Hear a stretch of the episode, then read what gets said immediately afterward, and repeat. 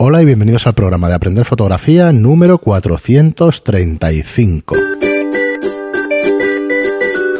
Hola, soy Fran Valverde y me acompaña como siempre, pero a la regular. Hola, ¿qué tal? No, es que cada vez el número me parece más bestia. Sí, sí.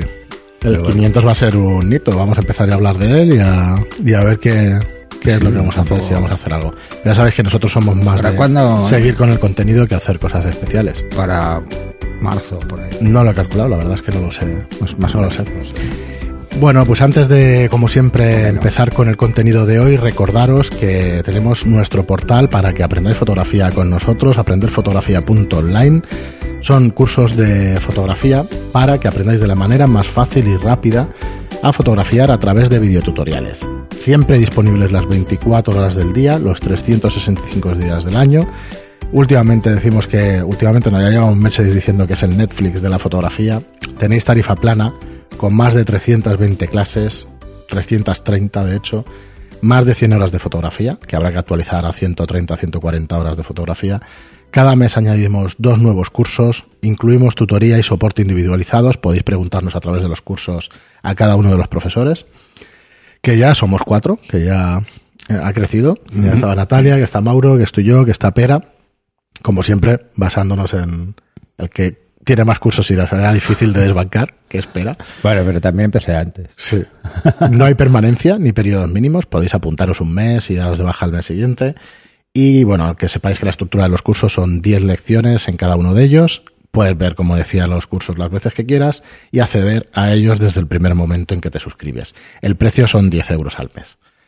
Muy bien, Pera, pues hoy tenemos un tema recurrente porque lo hemos tratado en muchas ocasiones, pero vamos a intentar concentrar un poco unos cuantos consejos eh, del modo de del modo manual en las cámaras, del por qué utilizar los modos manuales en lugar de los otros modos más automatizados, porque tú eres un, un gran defensor ¿no? de, de esta manera de, de configurar cámara o de yo, fotografiar. yo lo que defiendo es que cada fotógrafo use el que mejor le vaya.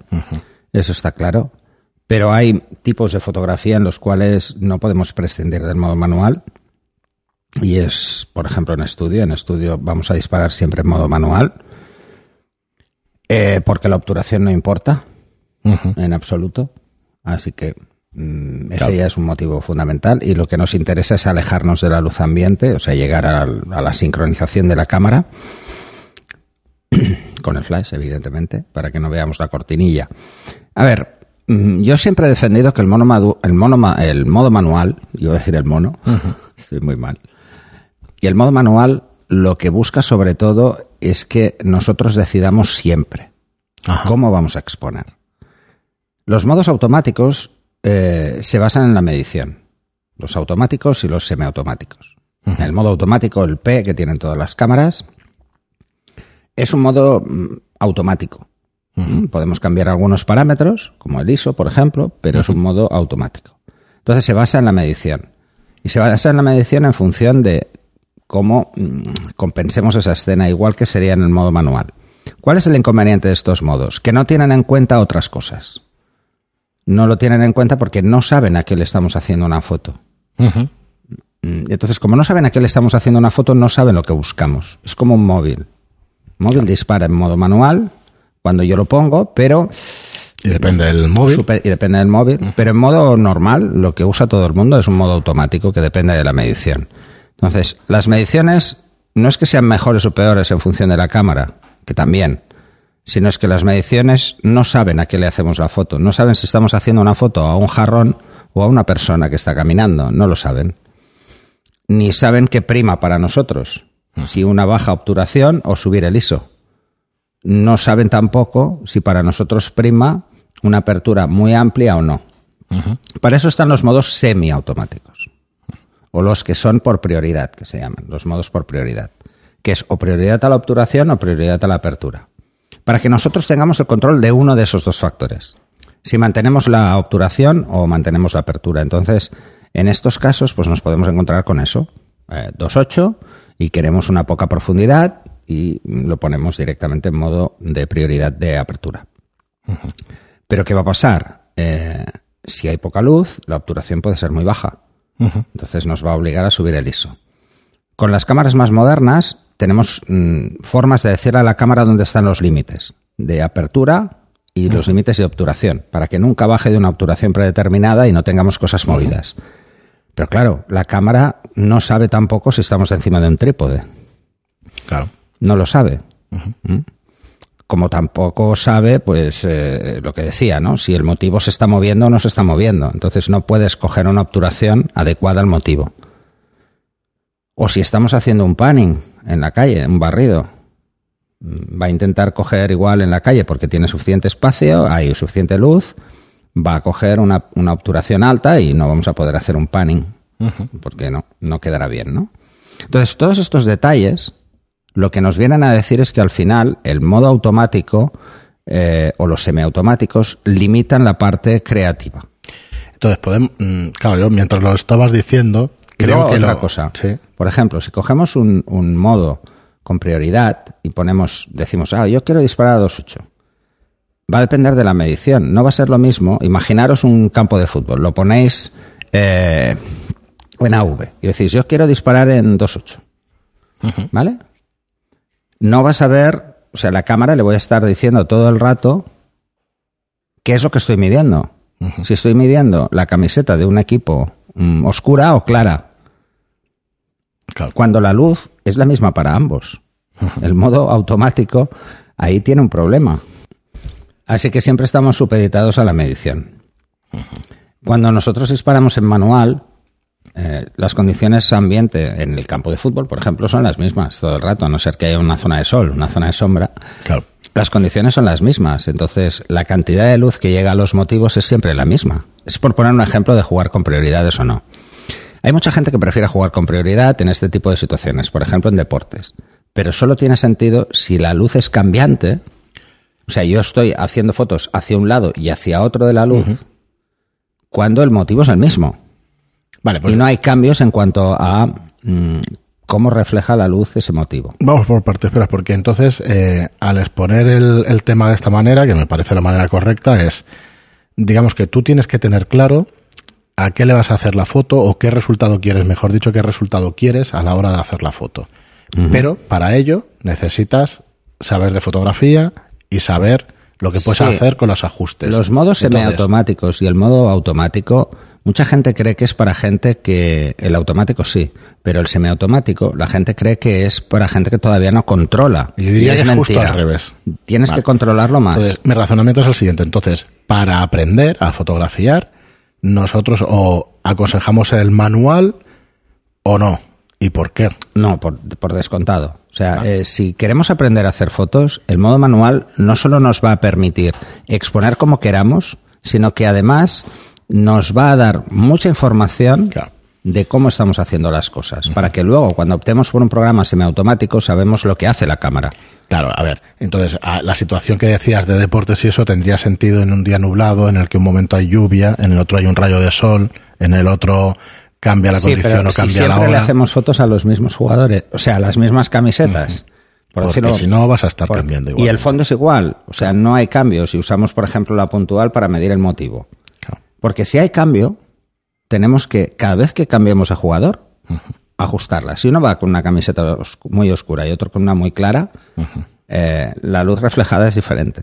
Ahora, la incidida es la misma. La que llega al jugador es exactamente la misma en la misma posición. Claro, eso sería la primera parte o lo primero que deberíamos entender. Que la ¿Cómo funciona la medición? Claro. Porque tanto los programas semiautomáticos como el, el automático funcionan en fun- o sea, funcionan asociados a la medición que utilicemos. Entonces, como funcionan así, si no entendemos cómo, haz- cómo mide la cámara, difícilmente sepamos utilizarlos bien. Claro. Eso para empezar. Incluso el programa automático. Claro, y el automático del todo. ¿Qué pasa? el programa automático, pues por ejemplo, con una medición en Nikon matricial o en Canon evaluativa, el margen de error es relativamente bajo. A ver, para un aficionado es muy bajo. O sea, que, que acierte el 60% de las veces. Ya está bien. Está bien. Ya está bien. Es como un móvil. Cogéis un móvil, hacéis una foto y dice, uy, entraba una luz por ahí y me ha quedado negra. Te mueves No, un pues, poco, vuelves sí, a hacerla no, y, ah, mira, ya no entra la luz, ahora queda bien, ¿no? Porque es lo mismo. Para un aficionado, el repetir la toma no es importante la mayoría de veces. O sea, puede repetirla todas las veces que quiera. Claro. Pero para un profesional no. Mm, Foto, foto mala es foto perdida. No, el, tiempo, así. el tiempo es dinero para una profesión, entonces tienes que, Sí, o sea, no, tienes que acertar no la podemos, mayoría de no podemos veces. hacer solo el 60% de las fotos bien, porque Como mínimo bien expuestas. Bueno, bien expuestas. Luego está el tema del encuadre y otros factores. Vamos, es que el tema de Pero automatismos, ojo, estamos es- hablando puede de estar bien, bien expuesta. expuesta y puede estar movida. ¿Y los automatismos te ayudan también al tema de trepidación o al tema de movimiento? No, en Ah, absoluto. que estábamos tratando únicamente el tema Solo de la exposición. exposición, nada más. O sea, esos programas solo me van a ayudar en la exposición. Entonces, me van a ayudar y me van a fastidiar. Eh, yo os, os- os hago, os lanzo una pequeña prueba que podéis hacer todos. Coger la cámara en P, hacerle una foto a una persona y variar ligeramente el encuadre, volverlo a hacer y volverlo a variar y volverlo a hacer. Veréis que la persona, aunque las variaciones sean muy pequeñas, dependiendo del modo de medición que utilicéis, las tres serán diferentes. Porque dependerán del fondo. Otra pregunta. Si en el fondo hay algo más claro o algo más oscuro en función del encuadre, veréis que es diferente. Te cambia también el balance de blancos, entiendo. Bueno, el balance de blancos va aparte. Vale, en el P puedo escoger el balance de blancos. En el programa totalmente automático, es el cuadrito verde, no puedo hacer nada. ¿eh? Eso sí que es un móvil 100%. Entonces, yo puedo escoger el balance de blancos, que es otro de los grandes desconocidos. Mm, Antes era sencillo, ¿por qué? Porque teníamos dos tipos de película. Estaba la película para, para luz día y la película para tungsteno. No había más, entonces usábamos filtros. Bueno, eso es lo que te iba a decir. Era sencillo, Usábamos pero ya empiezas compensar. a utilizar filtros para... Bueno, el balance de blancos ya lo hemos hablado más de una vez, lo volveremos a tratar monográficamente si queréis, pero es, es mucho más fácil hoy en día. Además, eh, hay una cosa muy divertida, el balance de blancos automático. Mucha gente se cree que lo sabe antes la cámara y no es cierto. O sea, la cámara lo que hace es coger la foto, buscar un tono neutro y aplicar el balance. O sea, una vez ha tomado la foto, varía ese valor. Lo hace automáticamente, con lo que no hay que hacer nada si ponemos un balance de blancos automático. Pero sigue equivocándose en las mismas situaciones. O sea, si os vais a una zona donde hay una luz mixta, veréis que, bueno, la que más domine es la que, la que no va, la que muchas veces no va a poder corregir. Eh, también hoy es más fácil porque lámparas de tungsteno ya no hay casi en ningún sitio. Todo el mundo pone eh, LED calibradas a luz día, que es una luz muy blanca, eh, que a mí, a mí ahora, por ejemplo, me da dolor de cabeza. No estoy El tipo de acostumbrado. luces. Antes, por ejemplo, en las cocinas de las casas siempre había fluorescente. Siempre. Sí. Doble fluorescente, por- para evitar el El fliqueo. fliqueo, sí. Eh, y entonces era una luz azulada, muy agradable. Y en los comedores solía haber una luz de tungsteno, bombillas de toda la vida, que era una luz muy cálida. Tenemos una luz muy fría y una luz muy cálida, que ambientaban la zona. Esto los interioristas lo siguen teniendo en cuenta, Sí. precisamente porque dan sensaciones diferentes. Pero ahora no, ahora todo es blanco. Te encuentras en las casas blanco. Yo no puedo estar en una cocina con una luz blanca. Porque pensar que en las cocinas, eh, sobre todo en las cocinas más tradicionales, suele haber azulejos que reflejan mucha luz. Y esa luz tan blanca es molesta. A mí me molesta. Son tonterías. Pero a la hora de hacer fotos pasa exactamente igual. La cámara no es capaz de ver qué pasa ahí. Claro, yo me costó muchísimo tiempo entender que lo que tú veías y que tu cerebro interpretaba, la cámara no tiene cerebro, no interpreta nada, no, te saca la foto nosotros, como, nosotros como vemos es. un pequeño matiz. Claro, y entonces Pero solo si estamos muy acostumbrados a verlo. Si no, no lo vemos. no lo vemos. No lo, No lo bueno, vemos. y si no Solo lo estás vemos por buscando ese comparación. matiz, claro, lo vemos sí. por comparación. Si enciendes dos bombillas, te das cuenta de que una es más amarilla y la otra es más blanca, ¿no? Pero no, nuestro cerebro se adapta. Entonces, eh, espera, yendo más allá y vamos a, a dar algún consejo práctico, si te parece, para el tema manual o para aprender a disparar en el, en el modo manual, que es realmente como puedes aprender más fácilmente. Como más controlarás. ¿Qué recomendaríamos? Que utilizaran desde el principio el modo manual, que se cogieran una focal fija y que salieran a disparar para que empezaran a entender exposición y todos los ajustes necesarios para entender la fotografía. Bueno, es lo que se suele llamar el triángulo de exposición, que es eh, obturación, apertura e ISO. Y que vayan jugando con esos eso. valores. Entender eso y entender para qué sirve cada una de las tres cosas. O sea, la obturación básicamente es para controlar, controlas el tiempo de exposición y por lo tanto controlas sobre todo dos, dos aspectos fundamentales. Es que la foto no quede movida o que no trepides. La trepidación es un tema de postura eh, en el disparo casi siempre. Es que yo muevo la cámara al disparar. Bueno, pues ya sabemos que obturaciones muy bajas tienen riesgo si no hay trípode. Y luego, el segundo es que salga movida, es que la obturación que yo he escogido está por debajo de cómo es la acción, de cómo se mueve el motivo. Entonces, en esos dos casos hay que tenerlo claro, porque son para eso. La obturación es para eso. Luego tenemos la apertura, el diafragma. Es controlar cuánta es la profundidad de campo que yo quiero, cómo de desenfocado quiero el fondo. Si, lo, si lo entendemos de forma simplista, es así. Es para... Es así, para, eh, para buscarlo simplistamente. Pero también depende de otro factor, ese nivel de desenfoque, y es de la focal. Que de hecho afecta mucho más la distancia al motivo, la focal, y lo que menos afecta es la apertura. Entonces, esto hay que tenerlo claro. Esto, si lo dejas que la cámara dispare, te vas a dar cuenta de que si hay luz, él opta por cerrar diafragma. Optará por trabajar en F8, F, entre F8 y F11. ¿Por qué? porque también es lo suficientemente inteligente las cámaras actuales como para saber que en esa zona, en la zona de F8, entre 5, 6 y F11, en esa zona, la mayoría de objetivos tienen pocas aberraciones. Entonces la foto va a quedar más limpia, porque son, son aperturas eh, fáciles. Y para una persona que es aficionada o que es novato y que está empezando, el tema de controlar una poca profundidad de campo, o sea, un buen enfoque, no es fácil. Para empezar, no es fácil. Hoy en día las cámaras son capaces de enfocar de muchas formas diferentes. Pero hay que diferenciar entre dos tipos de enfoque. Las que enfocan por fase, que son las cámaras reflex, y las que enfocan por contraste, que son las cámaras mirrorless. Ah, y las compactas. Entonces, o los móviles. Entonces, esa diferencia que parece nimia no lo es en absoluto. Y luego hay cámaras de sistema mixto las más modernas suelen tener un sistema mixto entre, entre los dos, o sea, hacen el doble, hacen como un doble chequeo. Vale, esto, si se tiene claro, se sabe que hay cosas que en una por contraste no se pueden enfocar, pero en una por fase sí, porque va a jugar con la distancia y la otra no. Entonces, los sistemas mixtos cogen la distancia de la fase y el contraste de la otra, ¿no? Entonces, no son ni mejores ni peores, son diferentes. Entonces, si eso lo tiene claro alguien que empieza, yo creo que no.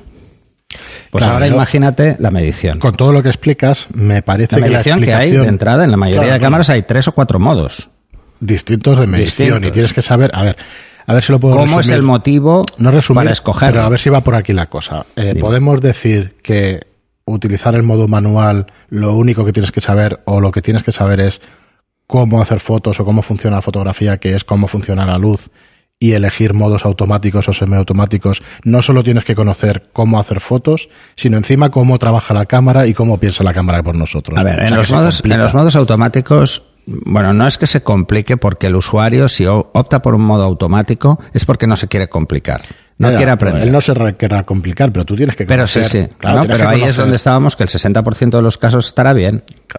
Y como ya es más del 50%, bueno, te pues se acepta. Y en, mm. situaciones normales podría llegar hasta el 80. Pero es por dar una explicación de por qué recomendamos el modo manual o por qué el modo manual. Porque es la forma más, fácil. Bueno, es la forma más. Em, con la donde se aprende más rápidamente, más. de lo que parece. Con los modos automáticos y semiautomáticos no se aprende rápido. Hay cosas que no vas se a saber aprende muy despacio, precisamente porque primero hay que conocer muy bien el sistema de medición y cómo funciona. Ah, eso iba. Entonces, hay cuatro modos de medición básicos. ¿Mm? Le cambian el nombre Canon y Nikon, pero en definitiva son lo mismo, porque está evaluativa en Canon, matricial en Nikon, que más o menos es lo mismo, ¿vale? Tenemos evaluativa, parcial, puntual y promediada. Esos son los cuatro más habituales. Un fotógrafo aficionado normalmente siempre tiene evaluativa. ¿Por qué? Porque la escena no la sabe medir. Y como no la sabe medir, quiere que lo haga la cámara. Y la cámara lo que hace es un balance de toda la escena, aplica un algoritmo en función de dónde está el punto de enfoque, las zonas brillantes las descarta, las zonas oscuras las descarta y hace, una hace más o menos una media ponderada y pone una exposición. La mayoría de fotógrafos profesionales utilizamos el modo puntual, porque vamos a medir una cosa concreta, lo más pequeña posible. Y con eso ya tenemos la medición para toda la escena, nos da igual. Estamos aplicando a la luz reflejada para saber cuál es la luz incidida.